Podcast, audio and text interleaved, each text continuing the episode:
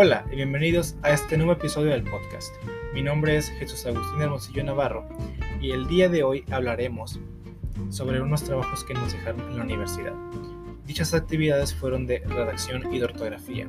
Posteriormente a ello, hicimos una actividad de una reseña, la cual fue una reseña de experiencia. Esto con el objetivo de que nosotros brindemos los conocimientos que adquirimos de los ejercicios anteriores. Muy bien, al momento de redactar algún texto, oraciones o cualquier escrito, debemos tener en cuenta diferentes factores, como lo pueden ser los signos de puntuación y otro que también se enfoca en el uso correcto de las palabras. El buen uso de la redacción y de la ortografía nos ayuda más a la hora de comunicar el mensaje, porque así nuestro comunicado no, no tiende a caer en ambigüedades o no se puede malinterpretar. Considero muy importante también la seguridad que una persona debe tener a la hora de redactar textos o simplemente hacer la tarea de corregirlos. Porque de esta manera, con la buena experiencia que tengo al escribir, mi seguridad fue buena a la hora de hacer esa actividad, ya que tengo unos conocimientos sobre ortografía y siempre trato de escribir correctamente. También escribir de una manera correcta es fundamental a la hora de comunicarnos.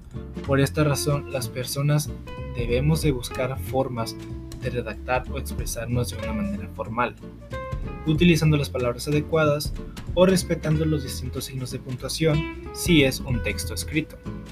En lo que me respecta, la expresión escrita es una habilidad que tengo porque puedo comunicarme de una forma adecuada cuando lo sea necesario dependiendo de la circunstancia, la ocasión, puedo hacer eso si se requiere. No tengo ningún problema a la hora de hacerlo.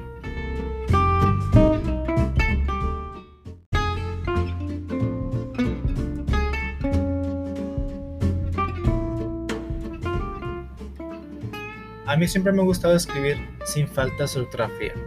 Por este motivo he visto videos sobre el uso y escritura de las palabras. También he hecho ejercicios para tener en cuenta algunas de las reglas que se siguen y también las que pertenecen a, las reglas de acentuación. Otro factor importante también fue que en la escuela en la cual estudié, eh, gracias a la ayuda de los docentes y a que nos corrigían cuando teníamos alguna falla, pude aprender así aún más. Muchas personas sabemos que, escribir correctamente es algo que debemos hacer siempre. Sin embargo, muchos individuos lo consideran algo que no tiene mucha importancia. Porque suelen decir, ok, si me entendiste está bien. Pero esta manera de pensar no es buena. Porque siempre que nos comunicamos, debemos hacerlo de una manera acertada, clara y precisa. Así podemos evitar algunos malentendidos que puedan suceder. También una buena escritura a la hora de comunicarnos de manera formal, o ya sea con personas o con alguna institución, esto genera una imagen, una buena imagen hacia nuestra persona, haciendo que esa conversación fluya. Y de esta manera las organizaciones o las empresas, dependiendo del caso, se fijen más en nosotros y así piensen en cómo se puede desenvolver esa persona dentro de los diferentes departamentos de la organización al momento de trabajar.